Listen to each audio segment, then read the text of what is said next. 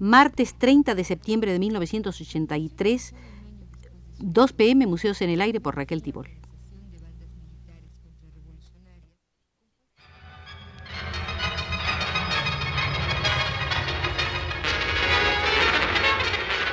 Radio UNAM presenta Museos en el Aire. Un programa a cargo de Raquel Tibol, quien queda con ustedes.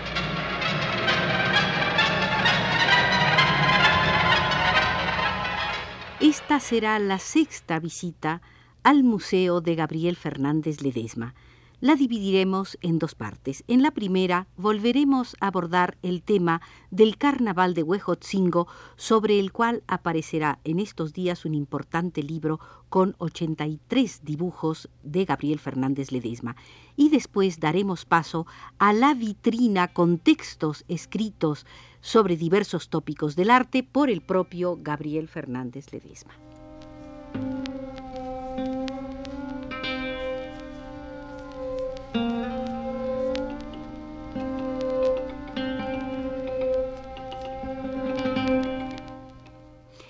En 1929, eh, en el número de marzo, la norteamericana radicada en México, Francis Tour, había hecho una colaboración muy interesante sobre el carnaval de Huejotzingo al que había asistido y sobre el que había levantado una memoria realmente de carácter etnológico. En el programa anterior dimos lectura aparte de este magnífico texto, continuemos con él en el momento en que vienen los zapadores, que, según Francis Tour, son los más importantes en el ejército.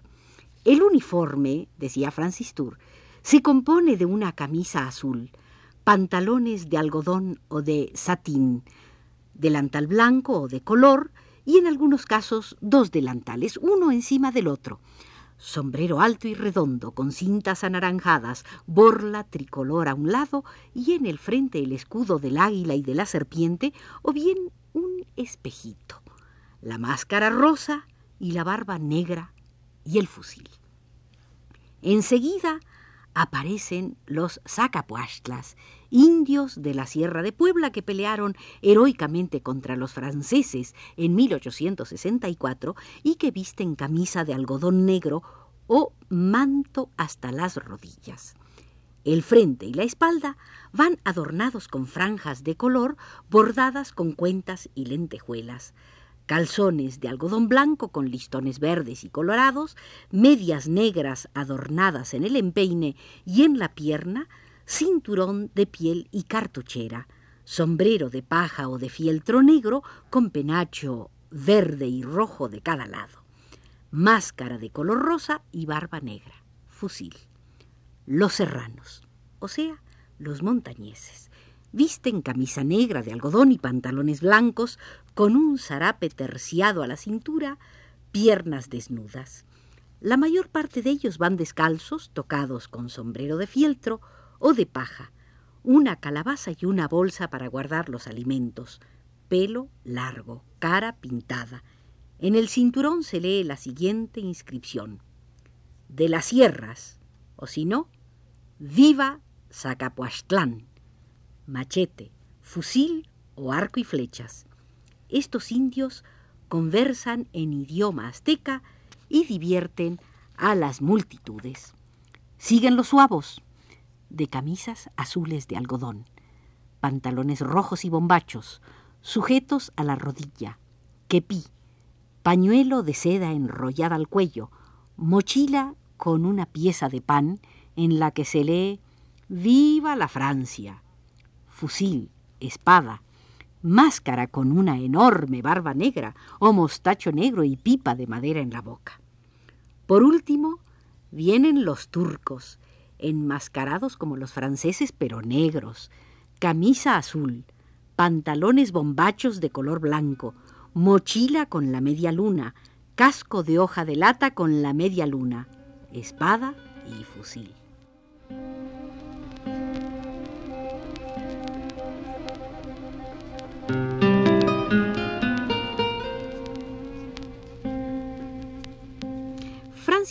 Daba otras precisiones sobre el rapto de la dama cuando un individuo disfrazado de mujer baja desde el balcón de Palacio Municipal, o el robo de la conducta para apoderarse de la plata cuando los bandidos van de tienda en tienda solicitando cortésmente las ventas del día y se conforman con que les den algo de comer y de beber. La captura de las banderas es otro momento importante, pues resulta vergonzoso perder una bandera. El grupo que la pierde es desbandado. Los soldados, observó Francis Tour, se visten y comen en sus propias casas.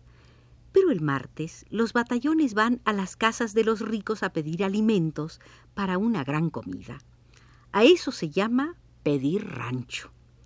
Ese mismo día comen todos juntos y es obligación del general en jefe invitar a sus subordinados, a quienes se prohíbe entrar a las cantinas.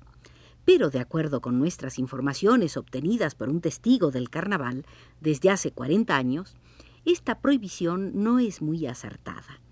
Sus palabras textuales son, Cuando sus amigos le dan pulque, bebe usted más de lo que acostumbra cuando paga hasta embriagarse. Y por último, advertía Francis Tour, la editora de Mexican Folkways, para los entusiastas del carnaval, Agustín Lorenzo es persona viviente durante los festejos. Estos individuos no son etnógrafos que necesitan pruebas, sino actores que representan bien sus papeles de manera tan perfecta que en algunas ocasiones varios de ellos no dejan el campo con vida.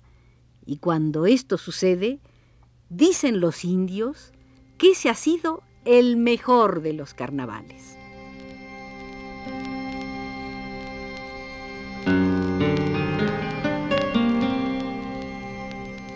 En 1971, la Casa de la Cultura de Aguascalientes, dirigida entonces por el poeta Víctor Sandoval, hoy subdirector del Instituto Nacional de Bellas Artes, le pidió a Gabriel Fernández Ledesma una exposición.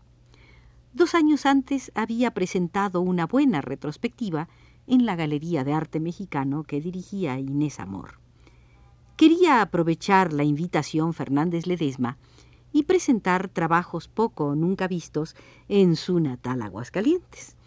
Al remover estantes y cajones, dio con los apuntes del carnaval de Huejotzingo, hechos 23 años antes, y se animó a otorgarle al rico material un tratamiento definitivo. Conformado el volumen, volvió al cajón de los inéditos junto a la Historia del Diablo, a la monografía sobre retablos populares, a la monografía sobre Fernando Castillo, su alumno predilecto en el Centro Popular de Pintura, y otros inéditos más, por cierto que la monografía de Fernando Castillo ya ha visto la luz y en estos días saldrá la luz la de Huejotzingo.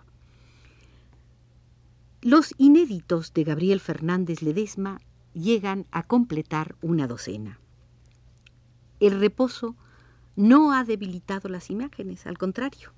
Sin la estridencia de las bandas de música ni el tronar de cohetes y fuegos artificiales, los personajes del carnaval de Huejotzingo de Gabriel Fernández Ledesma salen a la quieta escena de las páginas de un libro.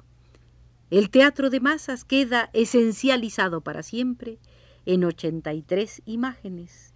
El autor, Gabriel Fernández Ledesma, ha muerto pero el carnaval continúa.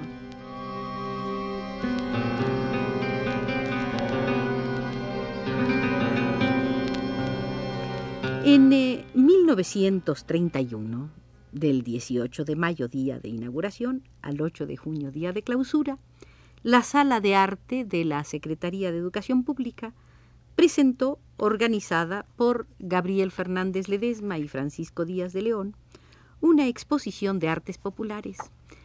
Para los bellísimos cataloguitos que editaba esta sala de arte en tiempos en que la dirigían Gabriel Fernández Ledesma y Francisco Díaz de León, el primero escribió un texto muy hermoso.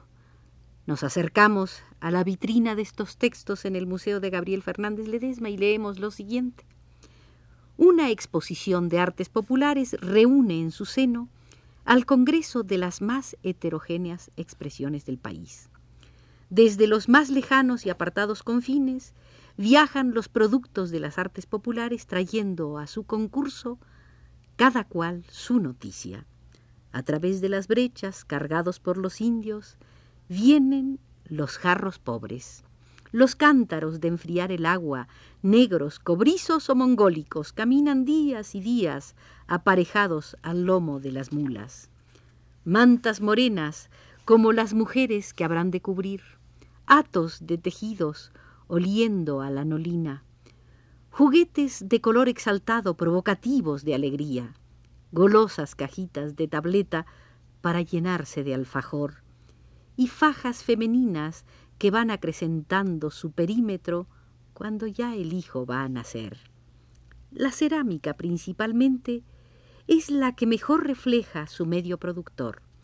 Cada vasija es un paraje distinto del país, con sus valles, su flora, sus montañas. Como en la bola de cristal de un mago, puede verse en la panza de las ollas su cadena de tradiciones y costumbres, su presente y su porvenir. Tonalá refinado, elegante, de un abolengo rico, Coyotepec estoico, fuerte, metálico, desnudo, Xalitla primitivo, sobrio, sabio, Huancito dignamente miserable, los cántaros bruñidos de Patamba, son el resumen de esa vida oriental que se observa en la psicología de sus gentes, en su reconcentramiento tarasco, en la arquitectura de los pueblos que como Tangancícuaro nos sorprenden con sus tejados de complicadas viguerías y zapatas labradas como en las pagodas chinas.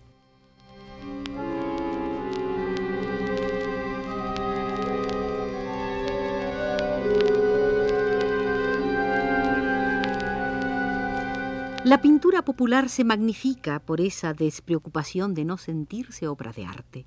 El retablo, además de pintura magnífica, es el documento de un mal desecho. Consigna inmóvil el minuto dramático en que la mujer se desploma de lo alto de los andamios o se ha caído medio cuerpo al pozo siempre aparece la imagen invocada por la fiel devoción y al acto se detiene el curso de la desgracia inminente y los actores quedan en la pintura perennemente fijados así, yendo a caer, espantados, suspensos, ingrávidos. En los tejidos se refugia el culto de los animales, prohibida la representación de formas escultóricas, demolida la arquitectura que las utilizaba, la zoolatría se replegó al reducto de la decoración en los tejidos. Las cintas y las bolsas de pepenado forman en línea desplegada perros y pájaros simétricos, volviendo la cabeza de perfil a oriente y occidente. El zarape une a la geometría de su bocamanga el caleidoscopio de sus colores vivos. Es la más sencilla morada, el hogar íntimo del cuerpo para los cuerpos sin hogar a campo raso, y por vivir así llega a hacer amistad con flores y animales que en recuerdo se estampan en su trama. Los antiguos baúles y petaquillas de Olinalá, pintados al massage hace cien años, están picados de polilla auténtica. Para que no prospere el cáncer minando su belleza, guardan bolitas de creolina que han embotado sus perfumes vegetales el linaloe romántico y las manzanas yacente junto a los abanicos sobre los tápalos severos y las enaguas almidonadas y amponas, naturalezas muertas de bisabuelas idem. Los arcones y las arcas, verdaderas arcas de Noé, llenas de animalitos verdes sobre fondo de azarcón.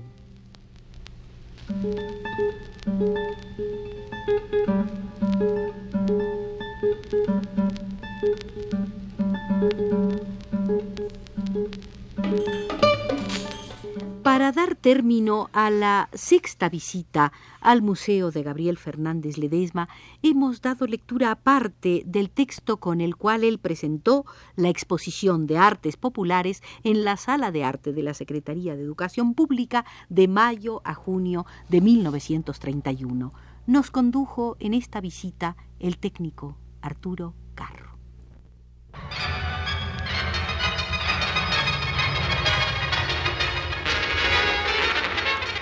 Radio UNAM presentó Museos en el Aire.